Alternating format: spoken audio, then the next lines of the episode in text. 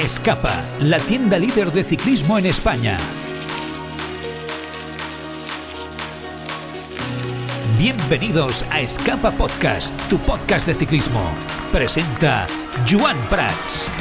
¿Qué tal? Muy buenas, ¿cómo estáis? Bienvenidos un día más a Escapa Podcast, el podcast de la tienda líder en eh, ciclismo. Espero que esto, de lo que voy a empezar hablando esta semana, no suceda. Lo digo así de claro porque sería una pésima noticia para el mundo del eh, ciclismo, pero es nuestra obligación poner el foco sobre un tema que de momento se ha hablado poco, pero que vamos a ver cómo evoluciona en los próximos días. Bajo mi sorpresa esta semana, mm, repasando la prensa internacional, como hago diariamente, pues llegué hasta una información de Cycling Weekly, donde hablaba de que el UAE, si no el mejor equipo, uno de los mejores eh, top 3 equipos del mundo, podría verse sancionado por apoyar la invasión de Rusia. Eh, hasta aquí mi sorpresa. Recordemos que venimos donde ya ciclistas rusos han tenido que cambiar nacionalidad para poder eh, eh, seguir compitiendo ¿no? ¿no? en el World Tour y que después equipos como Gazprom salieron del World Tour la temporada pasada por el conflicto Rusia-Ucrania. Bueno, pues empecé a leer y digo, ¿a dónde me va a llevar esta información sorprendente en esta mañana? Creo que era de miércoles o jueves. Y es que, bueno, eh, los UAE, los Emiratos Árabes, se han mantenido neutrales en el conflicto, permitiendo viajar a los ciudadanos rusos afectados por las sanciones y ayudándoles a transferir eh, dinero. Como resultado, este acto parece que no ha sentado bien a las naciones occidentales que han considerado la posibilidad de imponer sanciones también contra el país. Podría significar, pues, que el UAE Tour dejara de celebrarse y que el equipo de Tadej Pogachar dejara de participar en las carreras de la UCI, lo que sería un cataclismo a nivel mundial en el mundo del ciclismo que esto sucediera teniendo en cuenta que es el ciclista más mediático del mundo sin, eh, ningún tipo de duda. Eh, declaraciones interesantes que recoge este artículo. Creo que habría un debate, una discusión, posiblemente reuniones con organizadores como el COI para intentar tener una idea de cuál sería la respuesta más adecuada para todos los deportes en lugar de limitarse a presentar un caso individual. Eso es lo que la Pertien intentará hacer, informaba un antiguo funcionario de la UCI a Cycling Weekly en este artículo. Sin embargo, será el Comité Olímpico el que influya en gran medida en la decisión y el resto vendrá determinado por sus órdenes. Es mejor, decían, hacer la pregunta al Comité Olímpico. Todo el mundo sabe que las federaciones internacionales siguen las decisiones de Thomas Bach la misión del COI de los Juegos es unir al mundo entero en una competición pacífica. Vamos a ver cómo evoluciona el tema, pero sin duda la noticia ha saltado esta semana de forma contundente, de forma importante y con el miedo de que esto pueda llegar a avanzar y a seguir. De momento, el UAE Tour ha presentado el recorrido esta semana y todo parece indicar que se va a celebrar. Bueno, día importante, con muchos temas encima de la mesa. Venimos ya de una semana donde los equipos han comenzado la pretemporada y por lo tanto, como digo, hay ya muchas noticias que las vamos a repasar enseguida y después vamos a hacer tertulia, conversación con eh, Raúl Banqueri y con Eri Frade sobre un tema principalmente. Vamos a hablar sobre Miguel Ángel López que negativamente ha sido el protagonista de los últimos siete días. Empezamos. Todo el día chupando rueda. Este es tu podcast. Escapa Podcast.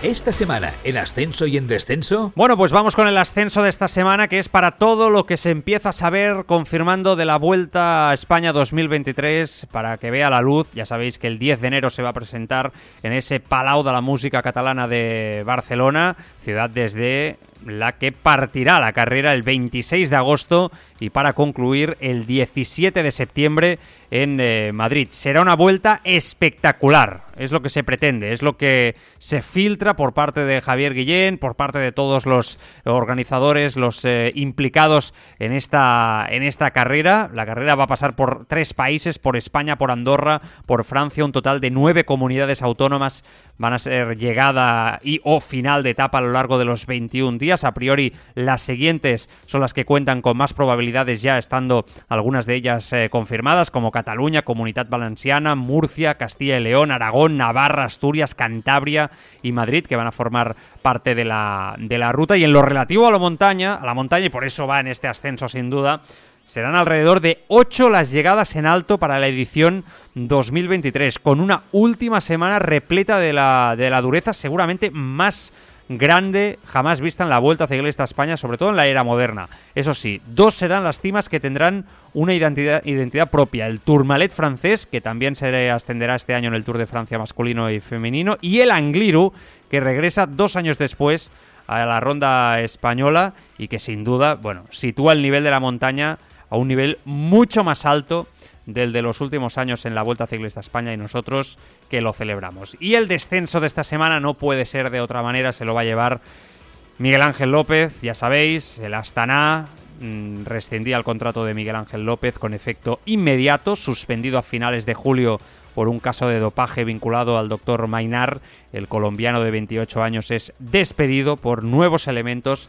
que muestran la probable conexión. Él ha dicho que es injustificado ese despido, que lo pone en manos de la justicia. Algunos datos de ABC, del diario, comentaba que la investigación en torno a Miguel Ángel López buscaba confirmar la toma de hormona del crecimiento antes del giro en Hungría. Parece que la inyección recibida le habría provocado irritación en la pierna y su abandono durante la cuarta etapa. Todo pinta muy mal y creo que podemos llegar a afirmar, o por lo menos poner el interrogante, yo creo que eso sería quizá más adecuado, de si estamos ante el final de la carrera deportiva de un ciclista que pudo ser mucho, mucho más. Después con Eri y con Raúl lo comentamos porque este tema sin duda tiene miga. Esta semana da el hachazo. Y esta semana da el hachazo Tadej Pogachar con declaraciones contundentes sobre una carrera que bueno, todos esperábamos, intuíamos que iba a reeditar, que iba a estar ahí al frente para intentar no, no ganarla, no reeditar la victoria, sino reeditar la lucha por la victoria. Se quedó con la miel en los labios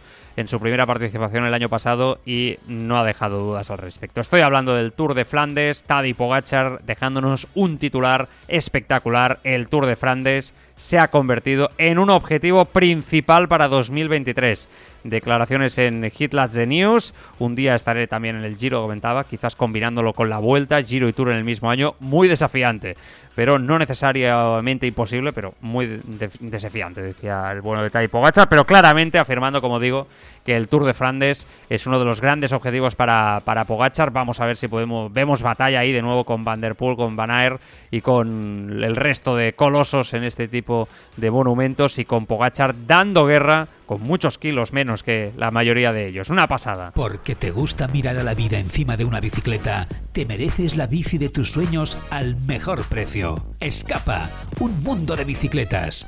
Hazte con todo tipo de bicis, accesorios, rodillos, vestuario, el mejor servicio y atención siempre con los mejores profesionales, las mejores marcas y los mejores accesorios en nuestras tiendas en Sabadell, Girona y ahora también en Madrid y en internet en biciescapa.com con servicio de entrega en 24 48 horas. La mayor exposición de bicicletas eléctricas del mercado.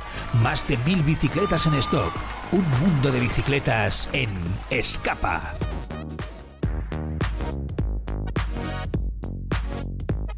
Repasamos noticias rápidas de la semana. Bueno, eso de rápidas ya sabéis que os digo cada semana que entre comillas, porque es una sección que empezó siendo cuatro, tres, cuatro pinceladas y se ha acabado haciendo en el bloque prácticamente más grande del propio podcast. Pero bueno, vamos con ello. A ver, empezamos por B&B Hotels, que se está desmantelando eh, claramente, de forma importante, ¿no? Eh, de una forma contundente en los últimos días, lo que tenía que ser y no fue, y el equipo pues se ha, se ha ido rompiendo por esa falta de, patrocinio. Para empezar, parece que a falta de confirmación oficial, Cavendish se va finalmente a Astana. También después en la tertulia lo acabamos de comentar con Eri y con eh, Raúl. Eh, parece que es la noticia de la, de la, semana. Le acompañaría, en este caso, Chesbol, que se iría pues eh, a Astana tener un lanzador ahí también importante, porque es verdad que en este caso Cavendish perdería ¿no? ese treno que se había construido en el B&B Hotel. Lo que sabemos, pues bueno, por partes. Eh, Ramón eh, eh, se va a Alpecin. Stephen Williams a Israel. Víctor Koretsky, creo que ya la semana pasada lo comentábamos, ha fichado por Bora. Luca Mozzato ha fichado por Arkea.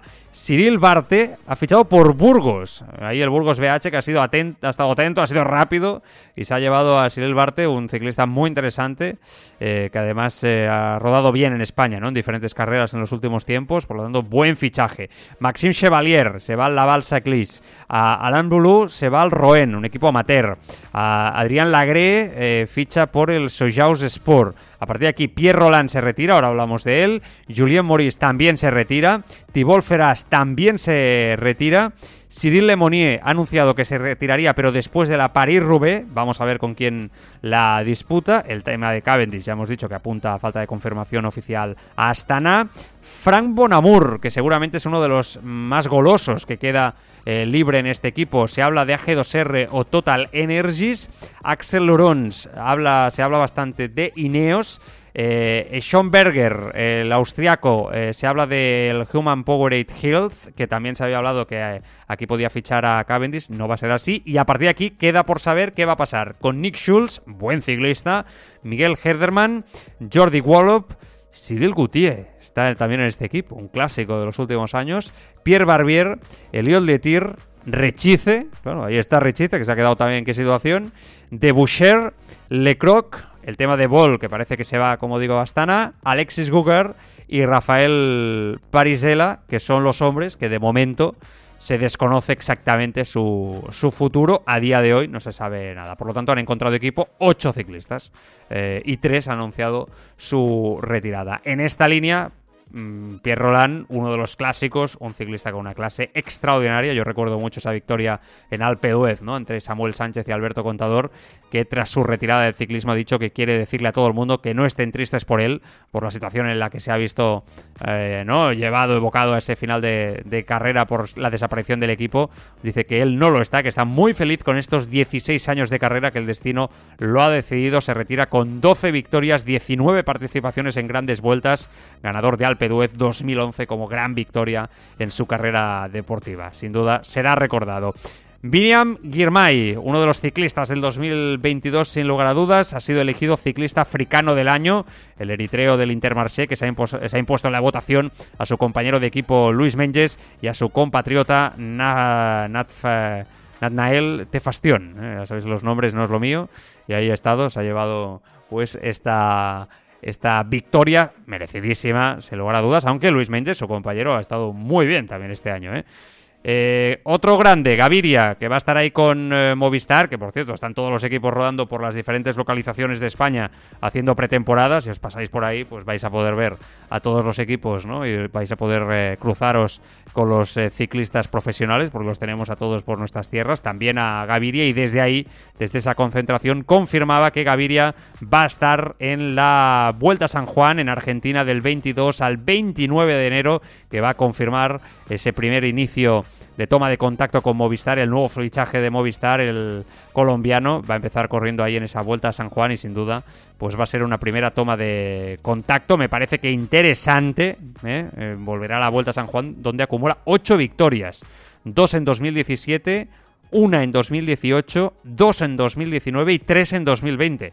Vamos a ver si Gaviria puede confirmar de nuevo esa recuperación de nivel. Uno que bueno, tiene un nivelazo habitual. ¿eh? Es Vanderpool, que parece ser, recordáis aquel tema en Wollongong, en los mundiales, tuvo problemas ¿no? con la justicia por aquella pelea con aquellas dos adolescentes que le molestaron en la habitación. Se habló mucho de aquello. Bueno, pues se ha anulado su condena por agresión en Australia. Aún debe cumplir una orden de liberación condicional de 12 meses tras el incidente del hotel, pero parece que todo se empieza a calmar en este aspecto para Mathieu Van Der Poel. Ha hablado esta semana Damiano Caruso, un clásico de Bahrein, el italiano, un luchador, un ciclista súper fiable para las grandes vueltas que ha reconocido que significa mucho volver al Giro de Italia para 2023. La semana pasada ya explicábamos que Mikel Landa se va al Tour, también va a estar ahí Pello Bilbao, Caruso va a ser el líder del equipo en el Giro, pero reconocía que es cierto que le habría gustado estar en el Giro del año pasado, después del tercer lugar del anterior, reeditar un poco, ¿no? Ese, ese podio, o luchar por lo menos por, por él. No pudo estar, no le hizo gracia a Caruso y en este 2023 sí que va a poder estar, como digo, eh, ahí. Novedades para la clásica Jaén, eh, esta prueba que es nuestra particular Estrade Bianche y que va a más, con Pascual Montparlé ahí como organizador y, jefe de fiesta, el próximo 13 de febrero ¿eh? va a ser la, la prueba. Astana y UAE han confirmado la participación. Recordemos que Luchenko de Astana fue el ganador el año pasado, por lo tanto va a intentar reeditar la, la prueba eh, y vamos a ver porque parece que Tim Bellens va a ser la opción en este caso para el bueno de, UAE, un gran fichaje el que ha hecho en este caso UAE con, el, con Tim Bellens, que es un grandísimo ciclista, ¿eh? recordemos que ya lo hizo muy bien el año pasado. Declaraciones de Juan P. López en el diario AS esta pasada semana. En 2023 quiero debutar en el Tour de Francia. Eh, quiero que llegue pronto esa primera victoria profesional. Creo que el ciclismo español nos va a dar muchas alegrías en los próximos cinco años como principales titulares para un ciclista que se merece ir al Tour y yo estoy seguro que no va a tardar mucho en llevarse esa primera victoria. Declaraciones contundentes, como siempre que habla el bueno de Primo Roglic, hablando en Weiler un poco en la línea de lo que venimos explicando con el Tour, con el Giro, con las dudas eh, sobre el esloveno, la recuperación con su hombro, qué va a pasar la temporada 2023. Bueno, diciendo que 2023 puede ser una temporada en la que será difícil marcar objetivos para él para la primavera, porque es realista, su estado de forma sigue sin ser el 100%, ha empezado tarde a rodar tras estos problemas en el hombro, eh, hombro digo, y en la que podría dar lo mejor eh, de él, dice, a partir de los siguientes meses, pasado primavera. Por lo tanto, el giro justo, muy justo. Otro mensaje para Jumbo y Vingegaard reclamando también el Tour. Bueno, dice que todavía puede ganar, que se ve rodando al más alto nivel durante al menos cuatro temporadas más y que cree, dice Roglic, puede ganar el Tour de Francia aún, aunque es verdad que es mayor respecto a sus eh, rivales en este sentido. Había un titular en marca esta semana muy interesante. Arkea Samsic hace las paces con Nairo Quintana. Eh, cliqué, yo digo, a ver, a ver cómo han hecho las paces, ¿no? Bueno, son unas declaraciones, eh, en, este caso, eh, en este caso en Cycling Mactu, de Manuel Huber, uno de los hombres fuertes de, del equipo, diciendo que se pasa página, que hicimos lo que había que hacer con toda inteligencia, pero siempre hay que sacar algo positivo y tratar de ver los puntos que se han hecho. Nairo fue capaz de transmitir ciertos datos a los jóvenes ciclistas para enseñarles el enfoque de la profesión, pero ahora, como decía, se ha pasado página y es el momento de estos jóvenes y de la nueva era de la Arkea Samsic. Ah, y además, bueno, un primer mensaje positivo por parte de la Arkea después de toda la situación, como acabó con Nairo Quintana. Seguramente no fue la mejor eh, situación. Más, el nueve veces ganador de etapa del Tour Down Under, Caleb Iwan, estará en la línea de salida en enero, eh, pero sin mostrar los colores de su equipo comercial, el Loto eh, se llama así ahora el nuevo equipo. Iwan, junto con su compañero de equipo eh, Risners, competirán con el equipo nacional australiano. Cosas más raras, de verdad. En este caso, ¿qué pasan? Da la sensación que el equipo no quería que fuera y él quería ir, y al final han llegado a este tipo de acuerdo. Jane Hidley, ganador del, del Giro, ha ganado el premio a mejor ciclista australiano del año. Finalistas: Rebecca McNowell, Matthew Richardson, Georgia Baker y Emily Petricola. Hidley que se ha llevado ese premio, sin duda merecido. Va a estar Hidley, recordemos, en el próximo Tour de Francia, ¿eh? no en el Giro, sino que va a estar en el Tour, siendo la opción del Bora que después hablaremos, va a ser sin duda una opción importante. Más cositas que tengo por aquí. Peter Sagan, declaraciones de esta semana un tanto sorprendentes. Good Van me decepcionó como persona en el Tour, haciendo un ataque a lo personal contra Good Van el tres veces campeón del mundo, sintió que le apartó de su trayectoria en la tercera etapa del pasado Tour de Francia. Parecía que podía ganar ahí Peter Sagan, la verdad es que no lo está pasando bien Peter Sagan en Total Energies, muy alejado de su momento, muy alejado de, su mejor estado de forma, superado ya por la gran mayoría de, sprinters ¿no? Eh, que ahora mismo reinan en la actualidad. Y bueno, estas declaraciones un poco a destiempo un poco frustrado, incluso me atrevería a decir en este caso, Peter Sagan, creo que sea lo mejor, ¿no? Por algo que pasó ya hace tantos y tantos meses, pero bueno, ahí está esa declaración. Más declaraciones, en este caso de otro sprinter, Sam Bennett, que apuesta por el maillot verde para el Tour, dice que cree que es posible ganarlo, que aún está en condiciones el del Bora, que dice que lo hizo antes y que no hay razón por la que no pueda volver a hacerlo, que todo parece estar volviendo a su lugar en su estado de forma, que 2022 fue muy frustrante para él, pero que se ve con condiciones para poder conseguir estar ahí luchando por el maillot verde. Un maillot verde que si está Van Aert parece complicado que lo pueda ganar Bennett, sobre todo porque él también en esta entrevista decía que al final es cierto que él ve que los sprinters puros, que es lo que mejor le va a él, cada vez son más complicados, que ponen ese repecho, esa cota que le rompe, ¿no? Justo antes de, de lo que es el puerto y que eso pues plenamente eh, le perjudica, ¿no? Un perfil como sprinter como, como es él o otro tipo de, de, sprinter como podría ser Jacobsen y que eso en cambio favorece a ciclistas que se adaptan mejor, ¿verdad? A ese tipo de, de finales. Bueno, más cositas. Bueno, ya hemos dicho el tema de Cyril Barte con eh, Burgos eh, BH, ese fichaje. Calendario de Manuel Buchmann, el del Bora, el alemán. Buenísimo escalador, siempre es una garantía.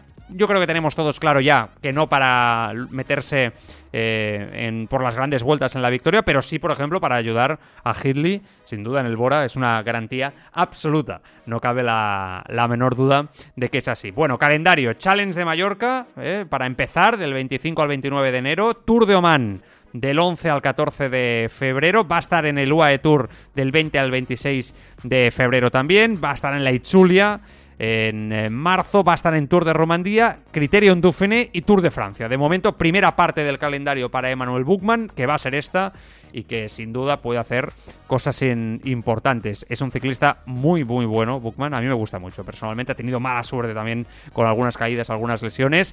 Declaraciones después de conocerse este calendario. Decía que está totalmente motivado para volver a correr el Tour de Francia, que es la carrera más importante que va a tener Hidley y le quiere ayudar que bueno, que ya ganó una gran vuelta Hidley, que en consecuencia es lógico decir que van al Tour con él como líder y a ganarlo. Bueno, a mí me gusta mucho Bora, es un equipo muy valiente que ha sabido reconvertirse, ¿no? Con la salida de Sagan a ser un equipo luchador, ¿verdad? Eh, por etapas eh, en la alta montaña, por grandes vueltas, y creo además que, pueden dar guerra. Es cierto que están un peldaño por debajo de UAE, de Jumbo, de otros equipos que van a ser candidatos, Quizá lo pondría al nivel de Movistar, ¿no? Con Enric Mas ahí en este, en este sentido. Vamos a ver qué tal reacciona. En declaraciones también de Tim Wellens, estará en el Tour de Francia con el UAE para acompañar a Pogachar. En el equipo lo ven como un acompañante perfecto, dicen que puede subir el nivel del equipo e incluso ayudar a Pogachar a ganar en finales explosivos como lanzador. Es verdad que Tim Wellens prácticamente podemos decir que la temporada pasada mmm, podía luchar por este tipo de finales explosivos, ¿no?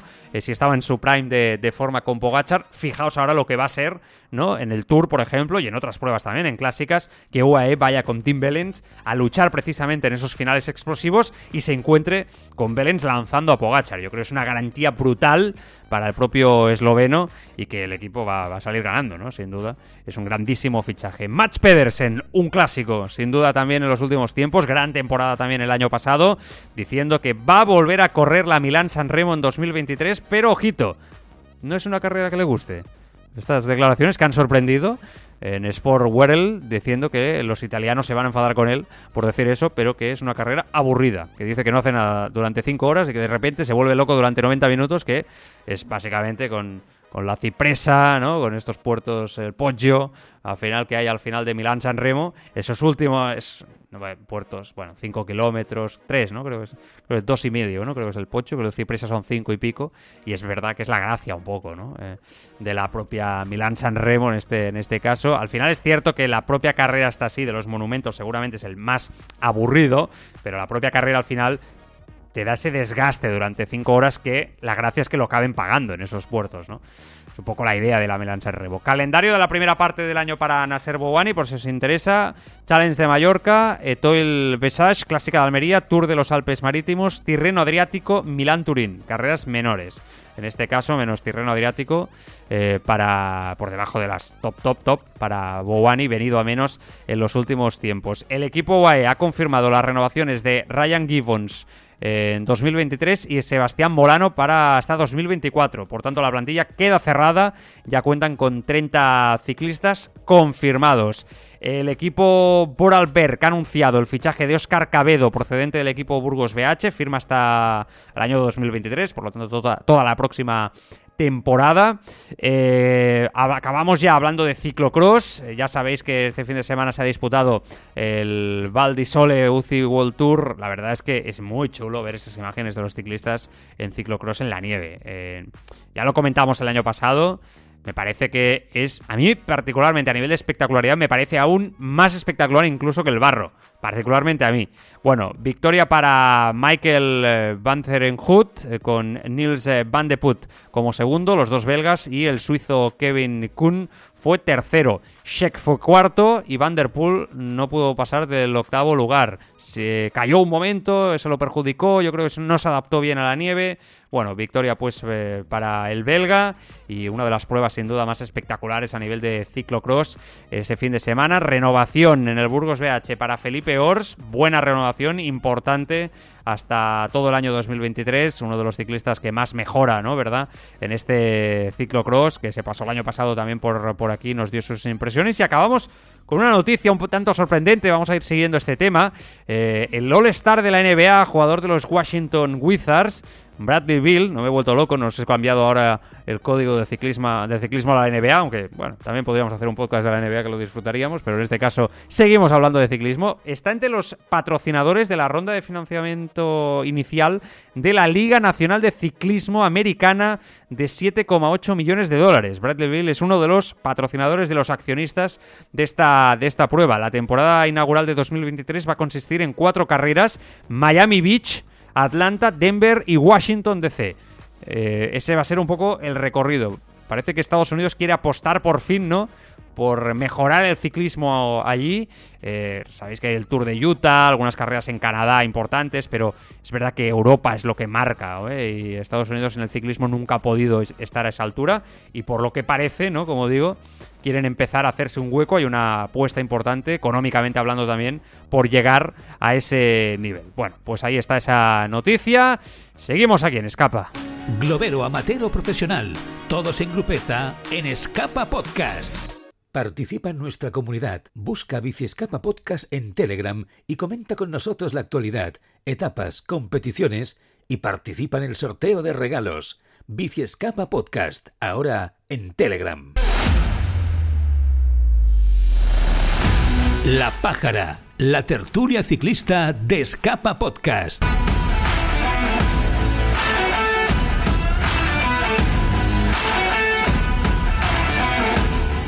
Venga, vamos a relajarnos media horita como siempre aquí en Escapa para hablar de la actualidad del mundo del ciclismo, para repasar eh, lo que ha pasado en los últimos eh, siete días, que aunque la cosa está tranquila, Ojo, ¿eh? hay temitas y de los importantes. Y me acompañan dos clásicos ¿eh? del programa, como son mi compañero en la COPE, Eri Frade. Eri, ¿qué tal? Muy buenas, ¿cómo estás? ¿Qué tal? Encantado, muy buenas. Un placer tenerte por aquí, como siempre. Y Raúl Banqueri, el hombre de los datos. Raúl, ¿qué Muy buenas.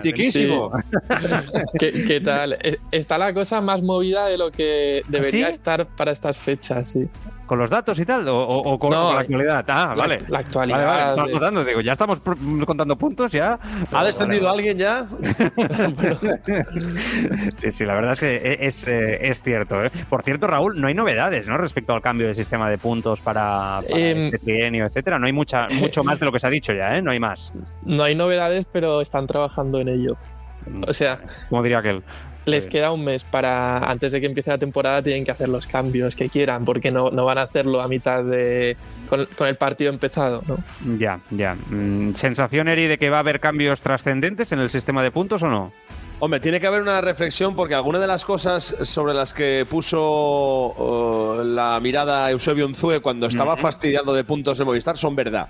Otras yo creo que formaban parte también de, la angustia, de la situación de angustia que estaba viviendo el equipo, al que luego le, le sobraron bastantes puntos. Pero sí que hay que revisar porque no tiene sentido que carreras de cierto tronío y dificultad tengan eh, menos botín de puntos que repartir que otras carreras que, son hechas casi más a capricho y a golpe talonario. Pero mira, aprovecho también para reconocerle el trabajo a Raúl no, no, no, solo él ha encontrado un sitio en, las redes sociales como referencia en este tipo de historias, sino que también creo que le ha servido mucho su trabajo a los equipos que han llegado, ha llegado un momento que en los que estaban muy perdidos porque la UCI, esta clasificación, no ha sabido, no, supongo que la tendrán hecha, pero no ha sabido comunicarla bien. Entonces, gracias a Raúl, todos los profesionales, de, tanto los que están en la carretera como los que estamos fuera, gracias a él nos hemos enterado de muchas cosas. Sí, básicamente era secreta.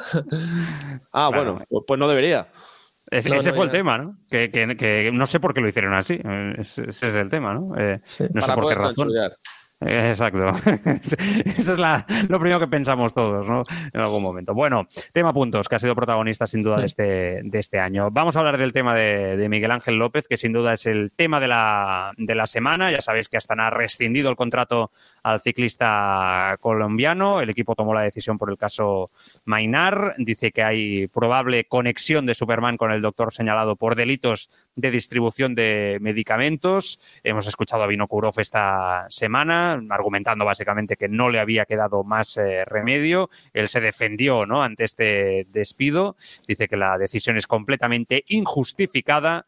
No sé, Eri, eh, pinta muy mal el tema eh, y es un ciclista manchado por los problemas desde hace mucho, mucho tiempo. Es un ciclista que al menos es víctima de las compañías. Eso seguro, se ha rodeado de gente que ha estado muy vigilada. La verdad que estar cerca del doctor Mainar siendo deportista de élite creo que es un error de, bulto porque eh, es casi, casi un histórico del dopaje en España cuando era delito contra la salud pública y ahora que es otro tipo de, delito. Eh, parece que la gente no acaba de aprender ni por un lado ni por otro y hay que tener mucho cuidado con la esfera que te rodeas. Es verdad lo que ha dicho en su comunicado Miguel Ángel López. Yo nunca he dado positivo, pero eso es una frase que tiene un peligro, porque era una frase muy utilizada en los años 2000, en la época dura hmm. del dopaje. Yo nunca he dado positivo. No, aquí eh, la, frase tenía que haber sido otra. oye, él va a defender sus derechos, a saber lo que tiene la Astana entre manos, por qué primero cerró la investigación interna y luego, sin anunciar que la reabre, eh, dice que tiene estos datos no es concluyente la palabra que utilizan, pero bueno, prácticamente concluyente sobre esta relación de, Miguel Ángel y Mainar y bueno, nos falta un poco esa, esa información que supongo que si hay un juicio por despido improcedente, pues tendrán que, si no salir a la luz, eh, pues ir filtrándose poco a poco porque las dos partes estarán interesadas en justificar su decisión. Raúl, te escuchamos. Sí, como dice Eri, eh, es que asociarse con el doctor Mainar, que precisamente hasta finales de 2019 estaba prohibido para los deportistas solo trabajar con él por la sanción que tenía tras un caso de dopaje en Portugal, un escándalo de dopaje en Portugal. O sea, si sabes que es un doctor que está muy mirado, que o te acercas a él para cosas que no son muy legales o no tiene, no tiene sentido. Entonces, ahora mismo la situación de Miguel Ángel López está, está complicada y aunque no esté investigado, es lo que comentaba Carlos Arribas en el país, ¿no? que, ha seguido, mm. que ha ido siguiendo este tema, que de normal los, los testigos de estos casos de dopaje son los propios clientes de las tramas de dopaje. Entonces, el que sea testigo no significa que esté libre o que no esté involucrado en esta trama de dopaje, ¿no? Y, y no solo eso, sino que cuando salga el juicio, no, no se sabe cuándo será el juicio o cuándo eh, la UCI podrá sancionar o tendrá las pruebas para sancionar a López en caso de que haya. Pero claro, un equipo que quiera fichar a López se arriesga a que en cualquier momento le sancionen y quedarse sin él. Eh, entonces, ¿qué equipo se va a arriesgar a fichar a Miguel Ángel López ahora? O sea, prácticamente, o, es el, algún equipo continental colombiano por darle oportunidad, o no, no creo que, que sigan el World Tour ni, ni en el o sea, ni en la primera ni en la segunda división del ciclismo. Seguramente. ¿No tienes la sensación, Eri, de que con Miguel Ángel López hemos perdido a un ciclista, pero de los... Yo no te voy a decir un grandísimo campeón, porque estamos en un momento donde hay una generación que creo que está en un peldaño por encima de, él, ¿no? Pero sí la sensación de que hemos perdido hablo en pasado ya, porque las circunstancias me parecen difíciles, ¿no? De que vuelva de momento, a bote pronto, ¿no? A corto plazo, a ese nivel que yo siempre vi en él, ¿no? Un ciclista eh, a nivel de espectáculo majestuoso, o sea, top a todos los niveles, un atacante sin igual. es que creo que, es una oportunidad perdida muy grande, la del mundo del ciclismo, y la que se ha perdido él mismo porque piernas tenía, vamos, para regalar, ¿eh?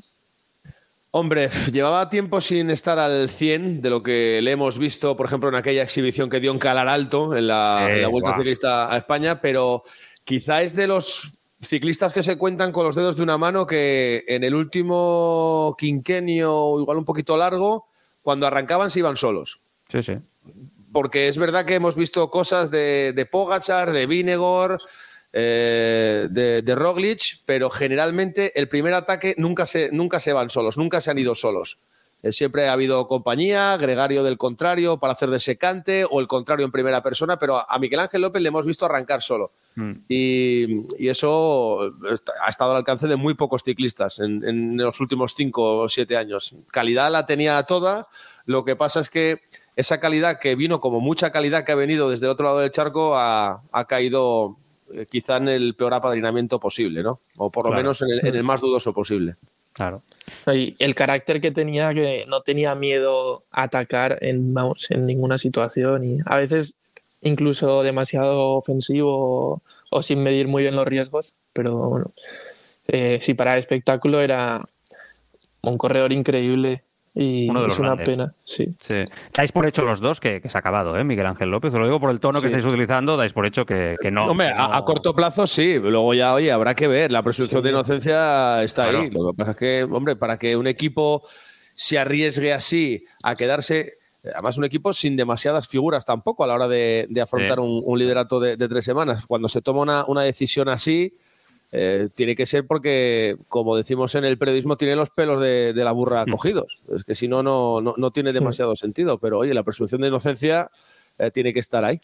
No, o luego si, si todo va rápido, le cae una sanción, una posible sanción de dos o cuatro años y después de esos cuatro años quiere volver, pues a ver, en teoría pues ya ha cumplido la, habría cumplido la pena y ya podría volver, pero en el corto plazo es que yo creo que lo que, lo que más le conviene es que el juicio vaya rápido y si le tiene que caer alguna sanción por. O sea, que la UCI tenga pronto las evidencias y si le tiene que no pasa nunca, Raúl. Vamos a ver, si Quintana Claro, es que es algo mayor, aún no tiene equipo sin estar sancionado, pues imagínate en este caso, ¿no? Es que, va a ser esto lento, vamos, es que se puede ir al año y pico, dos años tranquilamente, ¿eh? viendo los precedentes. y, no ya por la, por la cuestión de la justicia deportiva, sino también por, la marketingiana, ¿no? De qué equipo va a dar este paso.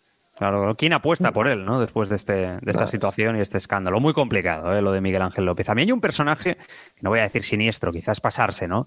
En este, en este momento decir eso, pero Armstrong, que no es ejemplo de nada, y menos de esto, esta semana lo, señaló públicamente con un tuit, que es Vino Kurov, ¿no? Que es el director de, de Astana, y que estuvo manchado ¿no? por acusaciones de, dopaje y creo, Eric, que sancionado. ¿eh? ¿eh? sí, claro, en un Tour de Francia hubo un día Que, perdió hasta el apellido y no sé si al día siguiente, a los dos días, ganó la etapa en solitario y, y se descubrió algo así, estoy hablando de memoria, una transfusión algo, algo. análoga, no homóloga, análoga, es decir, del mismo grupo, pero de otro cuerpo humano. Madre. y, claro, cuando eso, cuando eso pasó, eh, estamos hablando en la, de primera década de los 2000, mm. eh, eh, alguien que sabía mucho de esto me dijo, bueno, transfusión análoga, dice, en menos de 15 días sale otro de su equipo.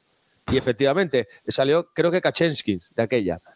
Y, entonces fue cuando me dijo el médico, pues han tenido suerte porque se han confundido seguramente y, le, han chutado la, bolsa, la bolsa de otro con el mismo grupo sanguíneo. Si no, está, está listo de papeles.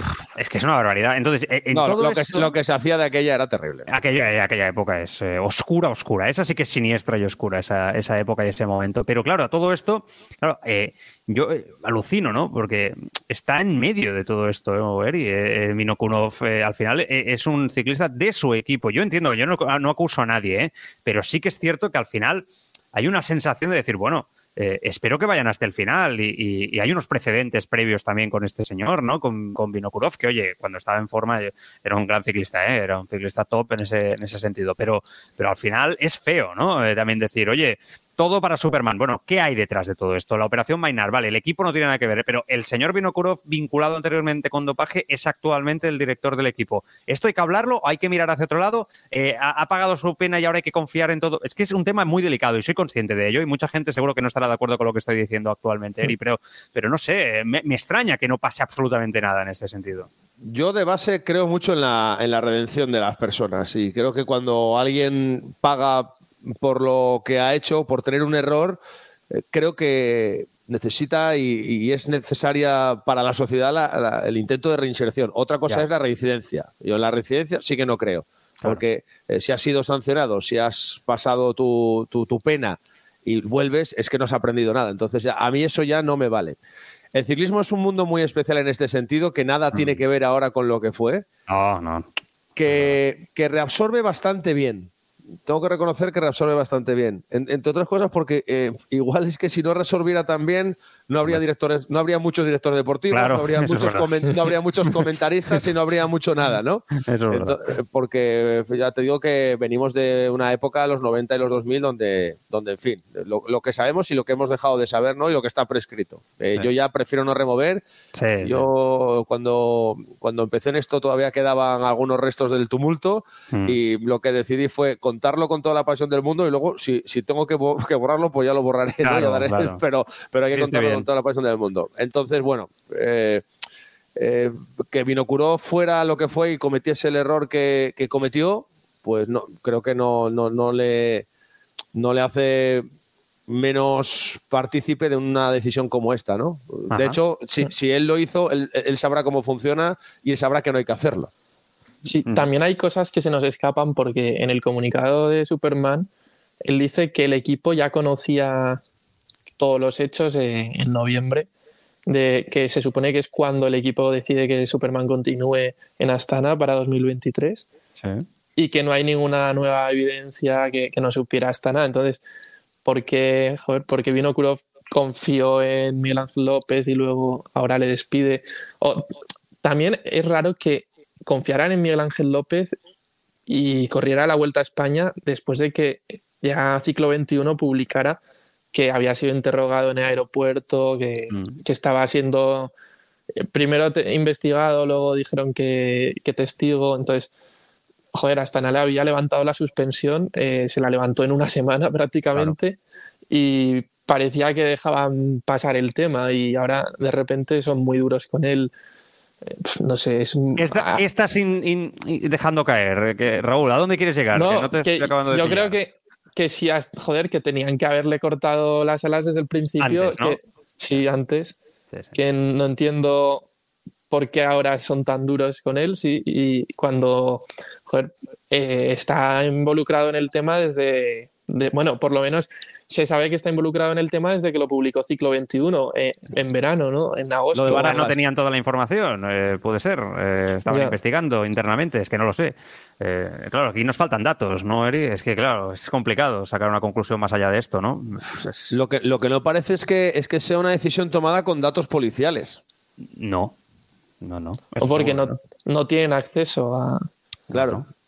Entonces, ¿tiene, tiene que ser por, por, por otro tipo de, datos o porque hayan puesto un detective o qué sé Exacto, interno. Porque, interno, porque, porque la, la, detención de Mainar en Cáceres es en, es en mayo, ¿verdad? Mayo, sí, sí, finales. finales lo, lo, de Barajas, el registro de Barajas, que, que, creo que fue cosa del ciclo XXI, que le ciclo XXI, correcto. palos por ahí, pues, pues oye, lo de Barajas es evidente que no fue una cosa rutinaria, que a todos nos puede pasar que nos miren un poquito más, pero tiene toda la pinta que eso que fue en el mes de julio eh, si no recuerdo mal, no, no, fue, no fue algo casual.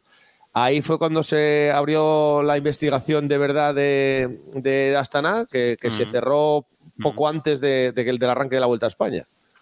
Sí. Eh, supongo que habría cierto interés deportivo también. Ah, otra cosa es que, que no lo sé, ¿eh? estoy, elucubrando de cuáles pueden ser las motivaciones de Astana, que a lo mejor o el rendimiento de López o la relación interna de López o la convivencia no sea la mejor posible y que te agarres a cualquier cosa para intentar eh, saltar por los aires el contrato sin, sin tener que pagar indemnización.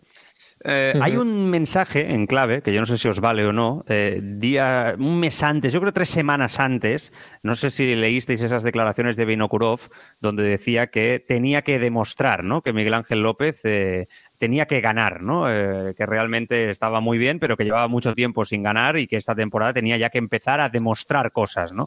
Eh, yo, nosotros aquí lo comentamos, decimos, ostras, le ha pegado ahí un toque de atención importante, ¿no? Justo antes de, empezar la, temporada, que seguramente no le faltaba razón al director eh, deportivo del, del equipo, pero bueno, es verdad que hay ese toque de atención tres semanas antes de que esto salte por los aires.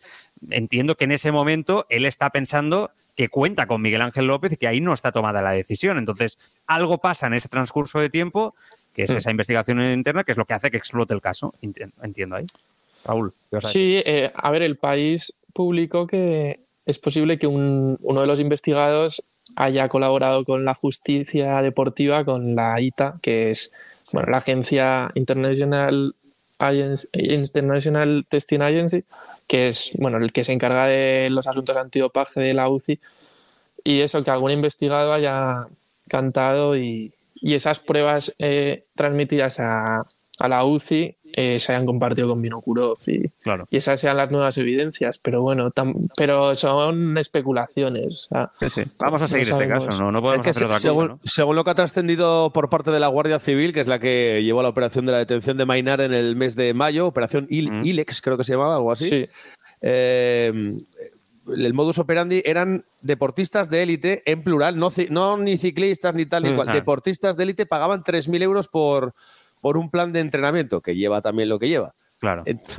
Entonces, no, sé, eh, al final el dinero de una manera u otra, salga de donde salga, acaba dejando un rastro y también puede ser otro dato más, pues eso, lo, que, lo que estaba hablando Raúl ahora de, otro tipo de, testigos o de implicados que, a lo mejor hayan dicho, oye, pues me crucé con no sé quién en no sé dónde. Claro. Sí, y bueno, luego otra implicación que podría tener el caso es que Astana se ha suspendido pues puede ser suspendido hasta incluso un mes y medio o si se demuestra que tanto Superman como el masajista Vicente Belda García, Vicente García han infringido las leyes antidopaje, ya se sumarían al positivo de Michele Gazzoli a principios de año y les podría caer una suspensión de hasta un año sin correr a, todo el equipo por tener tres. ¿eh? Es que, no me gusta, ¿eh? Es que Vicente Velda García, que es el hijo de Vicente Velda, está contratado por Astana como masajista, que seguramente digo yo que lo van a echar o que lo han echado ya. Pero en la página web sigue saliendo en el apartado de staff hmm. como trabajador del equipo y es uno de los investigados en la operación ILEX por tráfico de sustancias dopantes y, es el que en teoría es el, vínculo con Superman. Hmm. Entonces, serían dos, eh, dos infracciones, dos violaciones de las reglas antidopaje en Astana, más la de Gazzoli, en un plazo menor a 12 meses, que podría pues, implicar que el equipo se quede sin correr varios meses. Es que, bueno, vamos a ver cómo acaba, ¿eh? eh sí, pero... lo, vamos a ir siguiendo, ¿no? Eh, a todo esto, Astana, claro, libera una plaza y entra en juego Cavendish, que después de lo de B&B Hotels KTM, que no ha salido, pues eh, ya sabéis que todos los ciclistas, lo hemos ido comentando, ¿no? Han ido moviéndose en el mercado, algunos han fichado ya por otros equipos, otros aún no, y entra en juego Mark Cavendish, que parece que, a falta de confirmación oficial, se va, se va a Astana. Eh, bueno, mm, insisto, no tenían espacio, ahora lo tienen y entra Cavendish en juego en un equipo donde se van a necesitar las, eh, las victorias. De eso no hay ningún, ningún tipo de duda. Pero vamos, que Cavendish también, vaya situación, Eri, la que ha tenido que esperar prácticamente hasta el mes de diciembre para cerrar equipo. Y bueno, yo creo que sale ganando, sinceramente, si acaba en Astana, independientemente de lo que estamos hablando a nivel de nivel de equipo antes que B&B, creo. Vamos. Bueno, sí, sabes que B&B eh, en el Tour de Francia va a tener su presencia y a lo mejor la, diferencia que tiene el B&B con Astana es que el B&B va a tener un equipo prácticamente para trabajar para él, ¿no? Intentar encontrar mm. los, los, búfalos que le puedan dejar ahí eh, cerca en el sprint. Eh, no sé por qué me da que igual en Astana le toca a Luis León Sánchez hacer este papel en alguna ocasión. Puede ser, sí, claro. Porque tampoco hay eh, tremendos rodadores. Eh, y, Lutsenko, que es, un, que es un ciclista mixto, pero que también es un muy buen rodador, va a estar a otra cosa. Con lo cual tengo la sensación de que a, Luis León, que ya no tiene la punta de velocidad que tuvo y que le dio cosas, eh, los días que no tenga permiso para ir por delante va, a tener que, que ejercer, no sé si de lanzador o de vagón menos uno, pero va a tener que estar ahí metido. Claro. Raúl. Sí. A ver, Cavendish en el BNB se había llevado un, un equipo, un treno solo para él, que iba, a tener a Sinkeldam, a Richeze, a Cesbol, que Cesbol en teoría sí que va a ir con él hasta, Sí que va a ir, ¿no? Sí, sí, va con Pero claro, eh, Cesbol en, en teoría va a ser su lanzador, porque es que Astana no tiene ningún otro sprinter. Ahora eh, han fichado también a Gleb Siriza, que estuvo corriendo en España Mm. en el calendario amateur español el año pasado y es un bicho, es muy bueno, es muy rápido. Pero no sé si le llevarán al Turia en su primer año como profesional a Siriza. Entonces, el tren sería un poco Siriza y Bol, y luego rodadores como Luis León, que tampoco es que no tiene mucho hasta que, que le puedan hacer un poco la aproximación. Eh, si ha fichado por Astana es que no tenía otras opciones muy atractivas. O sea, se hablaba del Human Power, que es un equipo de segunda división. Entonces mm, se arriesgaba que el Human Power no consiguiera la invitación al Tour de Francia y no poder correr el Tour de Francia. Claro, que es el Eh, gran ¿creéis- objetivo de Cavendish. ¿Creéis que, que si Movistar, que se presenta, por cierto, esta semana, Mm. eh, eh, hubiera podido aguantar la situación y tal, eh, estaría arrepentido ahora mismo de Mm. decir, cago en la mar, me, me ca- cago en dis, eh, podríamos haber Ah. fichado a... Les a- hubiera ido muy bien, ¿eh? Sí. Más o, que con Gaviria. Gaviria, o- o con Gaviria vale. No, yo creo que antes. me- no, a ver, yo me mojo yo. Yo, yo creo que antes eh, hubieran preferido a Cavendish que Gaviria. No, creo, sí. vamos. Vamos de acuerdo. Bueno, estamos partiendo de la base que, que salarialmente es lo mismo, que a lo mejor Cavendish tiene la flecha un pelín para arriba comparado con, con Sí. Gaviria. Pero No más o menos. más, pero- eh, Más o menos. Vamos, yo estoy seguro. Más que nada porque Gaviria. Claro, si Gaviria recupera su nivel, sí que entonces estamos hablando de un, de un top. Claro. El gran interrogante que tiene encima de él, ¿no? Ese es el Y- problema. Y, con pensando en, edades y en trienio, pues a lo mejor a la Claro. larga Sí.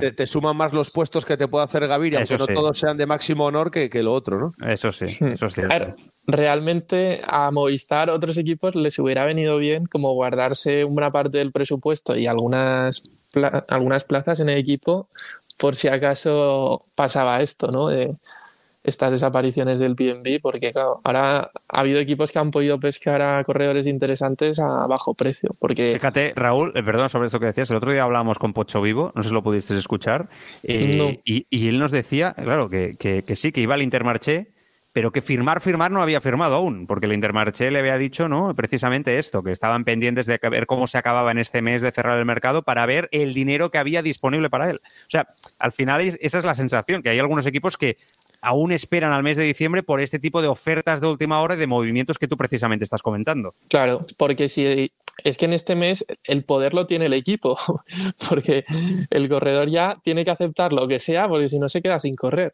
Entonces, Cavendish seguramente va a estar con un salario bastante bajo. Claro.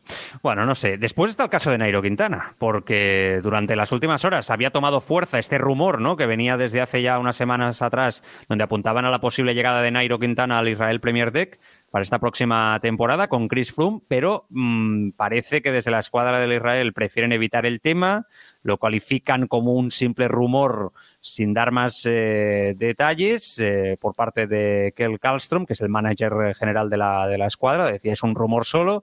Y entonces, claro, es que se han caído a G2R, Cofidis, Movistar, Bahrein, todos los rumores que han salido, incluso Astana también para Nairo, y parece que, que tampoco este, tampoco Israel ahora. No sé, eh, no hay mucho más sitio. eh, y aquí sí que me parece es un poco injusto que Nairo Quintana Eri se quede sin equipo si finalmente no no porque al final lo que le ha pasado se tiene que analizar con una perspectiva también muy particular diferenciada de un caso de dopaje puro no y con todo el peso de la ley como podemos hablar de, de- otros eh, de otros casos. Eh, aquí hay mucho marketing también no por parte de los equipos de no quererse vincular con Nairo o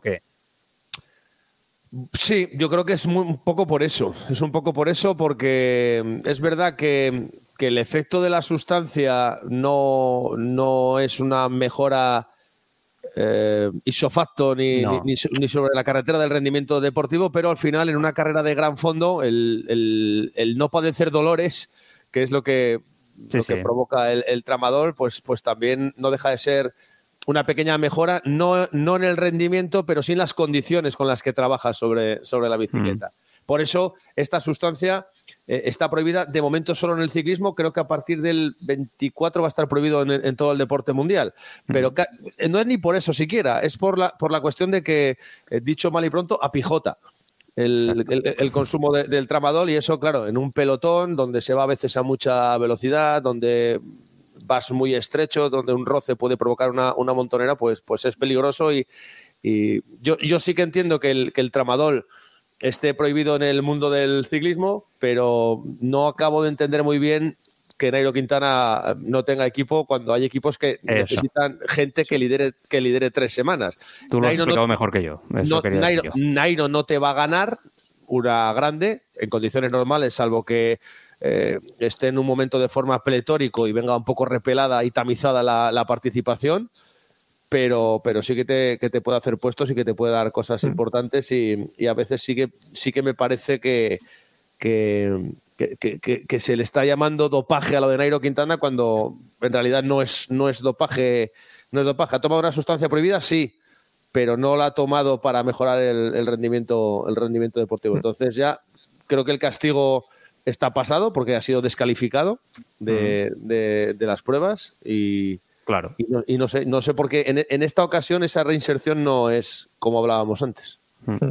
Yo creo que Quintana se equivocó llevando el tema al TAS porque se perdió mucho tiempo y al final es lo que decíamos, los equipos que van fichando y con el, ir a juicio eh, pues llevó el tema de Quintana hasta octubre y ya casi todos los equipos tenían ya no tenían espacio salarial para un corredor como Quintana. Entonces, Ahora hay que ver también el, dinero que pide Nairo Quintana, porque seguramente pide bastante por lo buen corredor que es y hay, y hay muy pocos equipos que se lo puedan permitir.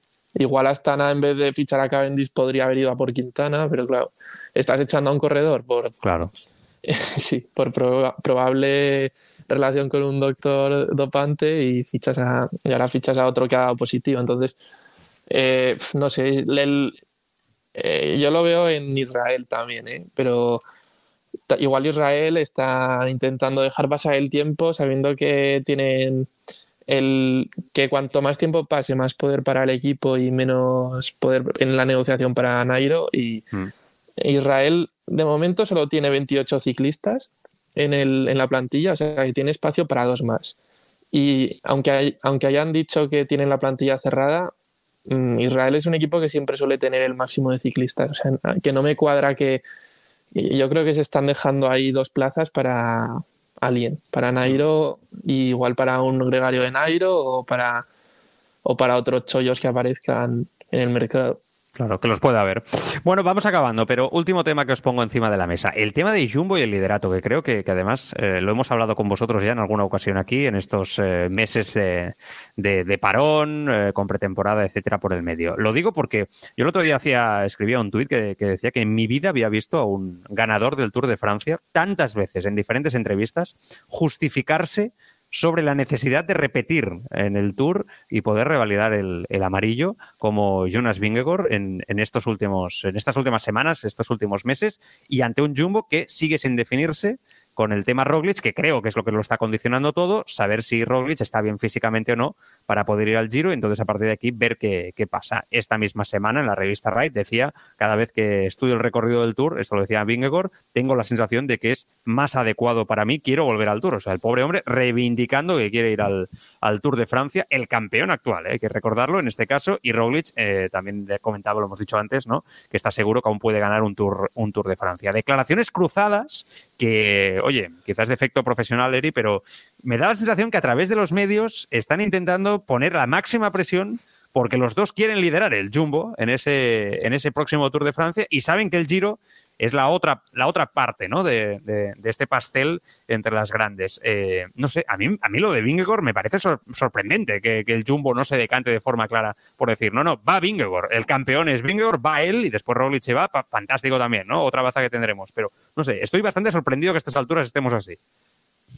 Sí, la verdad es que es bastante curioso. Debe ser personaje, Vinegor, ¿eh? Debe ser personaje dentro de, este deporte de élite ahí donde la gente pesa los gramos de, soja y de, ichía que come y tal. Este tío ha cogido, ha ganado, ha desconectado. ¿Dónde está? No sé qué. Tiene una depresión. No, no, no, qué depresión ni qué carajo. Estoy de vacaciones. Déjame en paz. Eh, y luego, tras su primer podio, se pone ahí a enlatar conservas. Bueno, debe ser personaje, pero a partir de ahí es que no, sé dónde está el debate. Es que estamos hablando entre un ganador en plenitud del Tour de Francia contra otro ciclista que tiene una edad y que es una incógnita porque viene de operarse, de operarse el hombro tras pegarse un trastazo en el Tour y otro la Vuelta a España. Con lo cual es que no, no sé qué necesidad hay de, ya en las concentraciones de pretemporada abrir este melón, que lo abren ellos, no es que sea... Totalmente. Que, luego lo, típico es decir, no, sois los periodistas, que no. sí, los, periodistas somos los que ponemos el micrófono y a veces sois vosotros. Y, gracias a Dios el ciclismo es un deporte donde los medios de comunicación somos utilizados porque nos dejamos utilizar para este tipo mm. de cosas eh, entre rivales y a veces también entre, entre compañeros, como, como es el caso. Con lo cual hay circo y todo lo que sea circo y, y comidilla, pues, pues está, está muy bien. Mm. ¿Qué, Raúl? Eh, sí, eh, no sé, yo es que estoy de acuerdo con Eri en que no hay debate, que el líder en el Tour debe ser Vingegaard y que Vingegaard debe correr el Tour, porque es el, mejor el mejor vuelto mano o el mejor escalador ahora eh, del mundo y, joder, tiene que repetir, el, tiene que intentar repetir el triunfo en el Tour de Francia. Y quizás a Roglic le hayan dicho que el Giro es una buena opción y ahora Roglic está diciendo es que como vengo de una lesión eh, me queda muy pronto el Giro y quiere ir también al Tour. Eh. Esa es la sensación que hay, que él está diciendo, bueno, lo ha dicho, que no sabe si llegará al Giro. Claro, es como, no me mandéis al Giro, que, claro. Ya, claro, pero. Es que el Giro da pereza porque es muy duro, ¿eh? O sea, el, el, Giro RCS quiere desmarcarse absolutamente de ASO, que al final controla eh, la Vuelta a España y el Tour de Francia y la Vuelta está por ver, supongo que poco. El Tour poca crono, el Giro todo lo contrario. Cuando Aso eh, lo mete sin crono, RC se recupera la crono para el ciclismo, que me parece muy bien, por cierto.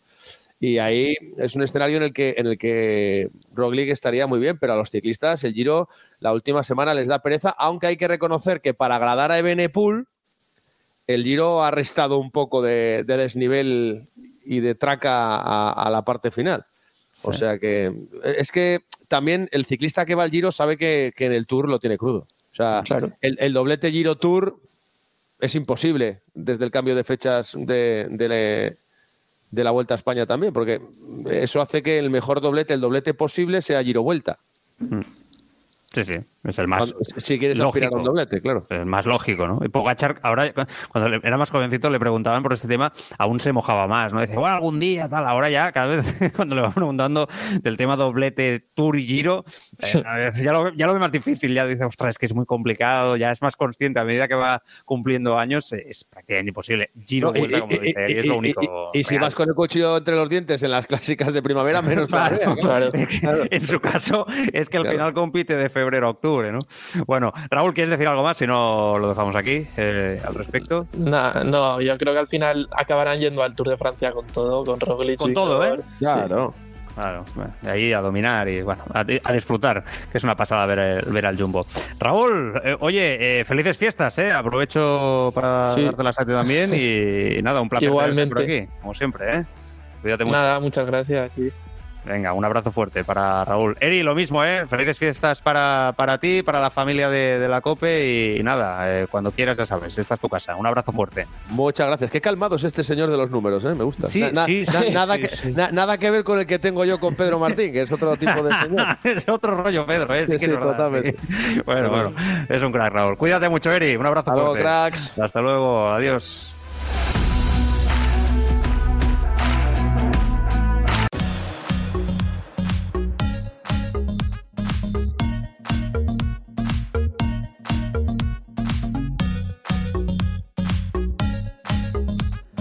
Bueno, pues nos despedimos ya. Eh, vamos a poner calendario eh, por delante de las dos eh, próximas semanas con, Escapa para que no os pille el toro, para que no os pille, pille desprevenidos. El día 26 no hay programa el próximo, próximo lunes, pero sí lo habrá el 27, ¿vale? Y es el programa especial que vamos a hacer de final de año que va a servir un poco para todas las fechas navideñas. vamos a repasar los 30 mejores momentos del 2022 con todos los eh, especialistas, colaboradores de, de Escapa. Vamos a hacer un repaso, insisto, de los 30 mejores momentos, mm, del 30 al 1. Un 40 principales a nuestra manera, eh, hablando de, de ciclismo y con los colaboradores, insisto, que aparecen habitualmente en el, en el, podcast, dando su punto de vista sobre esos momentos. 30 mejores momentos. Ya os avanzo que no estaréis de acuerdo, porque cada, aquí, cada uno de nosotros tiene una opinión sobre el orden de importancia de mayor a, a, peor. Y a partir de aquí, esto sale el día 27. El día 2 de enero no hay programa y el día 9 ya volvemos con, con la normalidad y además ya encarando la, la, temporada de una forma muy, muy activa. Por lo tanto, felices fiestas para todos, feliz año, el próximo martes, día 27, programa especial y a partir de aquí, sobre todo, los mejores deseos a nosotros, que nos encanta y nos une la bicicleta, nuestra gran pasión. Cuidaros mucho, hasta la semana que viene, adiós.